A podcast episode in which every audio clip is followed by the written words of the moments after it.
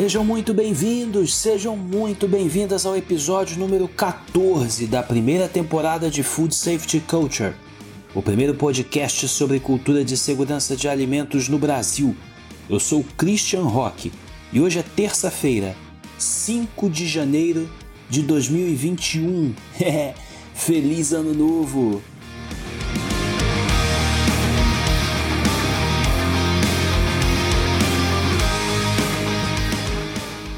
No episódio de hoje, nós vamos continuar avançando com nossa abordagem detalhada do Guia do GFSI para programas de cultura de segurança de alimentos. Vamos seguir discutindo as armadilhas e os atalhos desse caminho para aumentar nossas chances de sucesso. E assim, a gente vai lembrando de várias discussões que já apresentamos aqui na primeira temporada e percebendo como tudo se encaixa. O tema de hoje é a dimensão consistência. Então, como sempre, vamos juntos!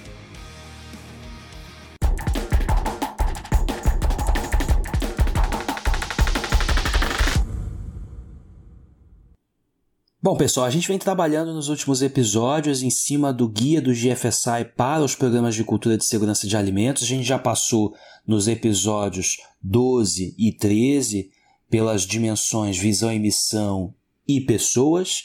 Agora a gente chega no episódio número 14 para falar da dimensão consistência.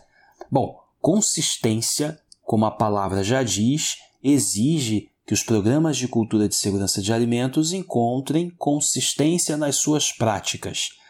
Mas o que é isso aos olhos do GFSI que elaborou o guia que a gente está discutindo aqui? Consistência trata da aplicação eficaz de um programa de cultura de segurança de alimentos. O guia traz, quando introduz esse, essa dimensão consistência, é, algumas questões que é, são importantes, embora não tragam grande novidade, não, não agregam com elementos novos. Né?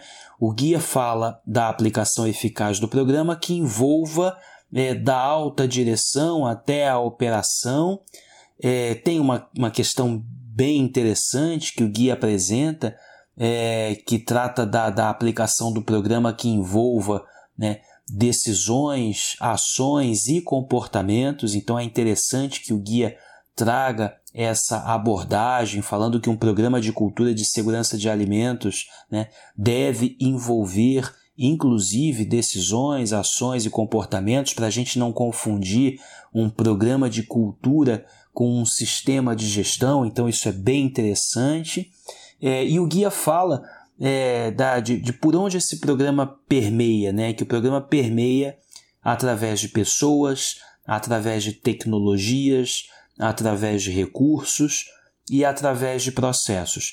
Então, quando o guia é, introduz, apresenta essa dimensão consistência e faz essa abordagem, o guia acerta, embora não traga grande novidade, mas nos lembra de questões importantes que podem sim marcar a diferença entre o que é um programa de cultura de segurança de alimentos e um sistema de gestão. Logo na sequência, o guia abre em três elementos, ele desdobra essa dimensão consistência em três elementos que são, na visão do GFSI, senso de responsabilidade, medição de desempenho e documentação. É bom, é novo, embora é, a gente possa talvez questionar se são realmente estes os elementos onde seja preciso enxergar consistência. Né? É, talvez na mão de outros especialistas outros elementos pudessem aparecer. Eu, por exemplo, sinto falta aí do elemento comunicação, por exemplo, de consistência na comunicação, embora ela apareça em outros momentos dentro do guia. Mas, enfim, é, é uma ideia, né? É, a gente pode ou não concordar, agregar, trazer é, novas ideias, mas é bom, é novo e norteia o trabalho de quem está usando o guia como uma referência para implementar os programas de cultura. Então, é, trabalhar consistência, né? através dos elementos senso de responsabilidade, medição de desempenho e documentação, na visão do GFSI, né, poderá trazer bons resultados aí para a implementação do programa de cultura. E aí, na sequência, o guia vai trabalhar cada um desses três elementos, apresentando quais são as expectativas né, quando, quando o GFSI fala sobre senso de responsabilidade, medição de desempenho e documentação, exatamente quais seriam é, estas, essas expectativas. É, um por um a gente vai passar aqui. É, senso de responsabilidade é basicamente é, é, trata a questão de ter responsabilidades claramente definidas, né? E aí o guia, abre aspas, ele, ele nos diz o seguinte, que é, estabelecer claramente as responsabilidades permite que os indivíduos assumam as suas responsabilidades. Em parte, isso é verdadeiro e óbvio, né? mas não é a atribuição clara, não é, não é ter claramente definidas as responsabilidades que vai permitir com que vai permitir que os indivíduos assumam é, suas responsabilidades. Né? O que permite que os indivíduos assumam suas responsabilidades, além, obviamente, de tê-las claramente definidas, mas é o cuidado que se dá ao empoderamento.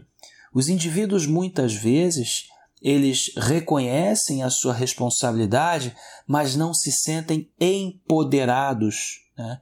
Eles não, não sentem é, que possuem autoridade para tomar as decisões sobre aquilo que, que, que lhes cabe. Né?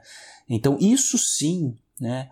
E não só a questão de ter as responsabilidades claramente definidas, mas a questão do empoderamento, isso sim permitiria que os indivíduos pudessem assumir a responsabilidade, claro, dentro do seu limite de atuação.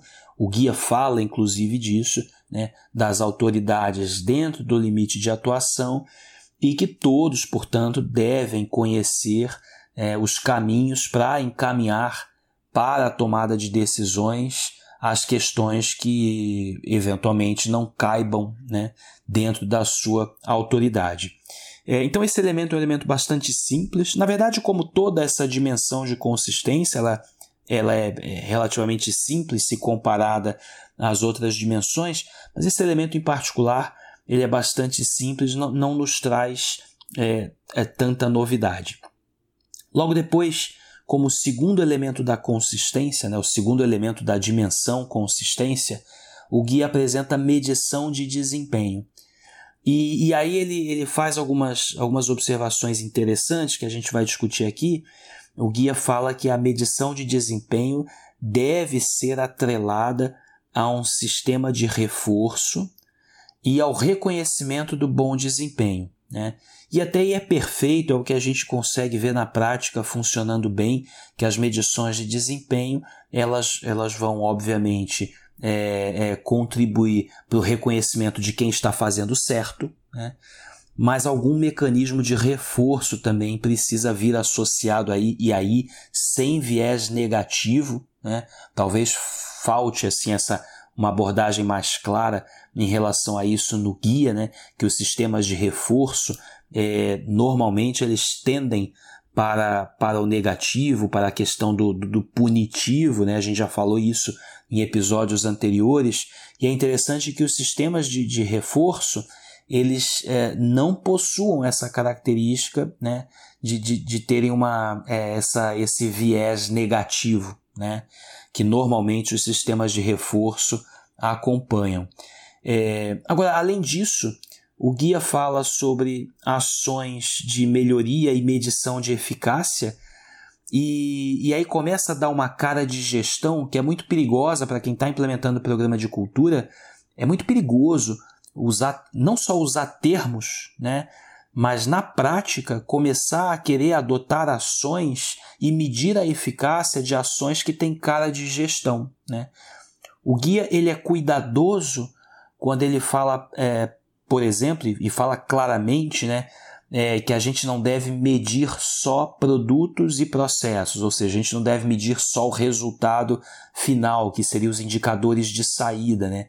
E aí o guia fala que a gente também deve medir decisões, ações e comportamentos, né? é, que é o que ele traz, inclusive, quando ele define consistência lá na entrada né, dessa dimensão. Mas ele apresenta exemplos ruins. Né? Então, o guia, embora ele acerte quando ele fala sobre é, é, medir o desempenho, né, também observando decisões, ações e comportamentos, ele acaba apresentando é, alguns exemplos ruins que vão remeter é, à gestão. Né? É, agora, é um acerto quando ele fala sobre as métricas e que essas métricas sejam é, organizacionais, funcionais e individuais, ou seja, tem medição de desempenho para todo mundo em todos os níveis, né? do coletivo ao individual. Então, é como se todos respondessem pelo resultado coletivo, mas cada um respondesse pelo seu resultado. Isso, portanto, quando, as métricas elas são é, é, organizadas né, para serem distribuídas entre a organização, entre as funções e entre os indivíduos. O guia fecha pedindo para a gente ter cuidado para não cascatear as métricas top-down, né, porque as métricas têm que fazer sentido para a operação. Então, se a gente cascateia essas métricas a partir da, da maior liderança, das lideranças de topo, pode chegar lá na operação sem fazer muito sentido ou pode chegar com um, um recado é, enviesado, né? que é quando a gente estabelece como fim, por exemplo, uma métrica, um indicador que seja zero não conformidade ou zero desvio, e quando chega lá na operação, a tendência natural é que esses desvios, em vez de serem comunicados, sejam escondidos. Né? E por fim, a gente tem é, esse último elemento né, da, da dimensão consistência, que é, é fala de documentação. E aqui é, nenhuma novidade. O guia fala sobre uma documentação que deve ser acessível, atualizada e de fácil compreensão e apresenta exemplos de documentação que a gente já conhece dos nossos sistemas de gestão. Então aqui, é, assim, realmente é, não há novidade para quem já está acostumado a trabalhar com sistema de gestão, o que é uma pena, inclusive, porque é, talvez houvesse, ou certamente né, haveria muito mais o que se discutir em termos de documentação. As documentações que a gente encontra hoje, é, resultado dos sistemas de gestão, são documentações que valorizam muito o como desenvolver a atividade, mas não valorizam os porquês. A gente também já discutiu isso em outros episódios. O guia não faz nenhuma passagem que remeta a essa, a essa questão, ele versa sobre tudo aquilo que a gente já conhece dos sistemas de gestão, então aqui nenhuma novidade.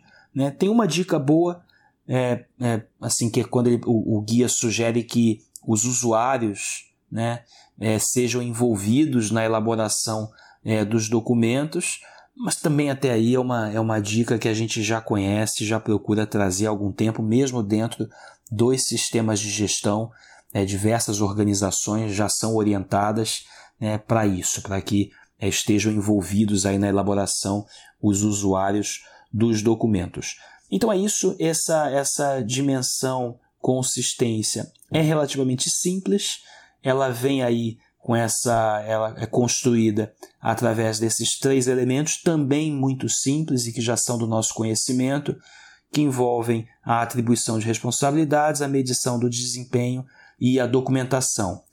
Uma outra novidade, né, é uma outra ideia bacana, algumas lembranças, é, alguns reforços que o guia faz para a gente, mas no geral são todos elementos que a gente já conhece dos sistemas de gestão. E aí, para quem for ler e estudar o guia, ou se basear é, através do guia para construir os programas de cultura, atenção para não correr o risco de desenvolverem é, um sistema de gestão rebatizado como programa de cultura.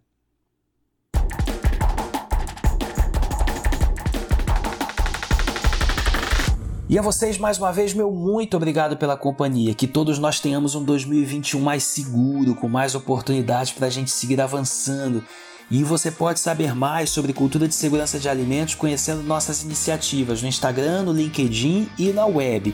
Procure por arroba Cultura Food Safety no Instagram e por mim, Christian Leal Rock no LinkedIn ou barra LR Christian. Na web, acessem o blog Food Safety Brasil, alguns dos nossos episódios aqui recebem novos detalhes por lá. E claro, nosso podcast também é a sua casa. A casa é a Academia de Cultura de Segurança de Alimentos. Você também acha a casa no LinkedIn, procura lá. A casa é a maior iniciativa, o maior movimento voltado para a educação e a formação de influenciadores da cultura de segurança de alimentos no Brasil. Não tem absolutamente nada parecido, é a sua especialização em cultura de segurança de alimentos. Acompanhe lá nas redes, cuidem-se bem. Em 15 dias estaremos de volta. Um enorme abraço a todos e todas e até a próxima.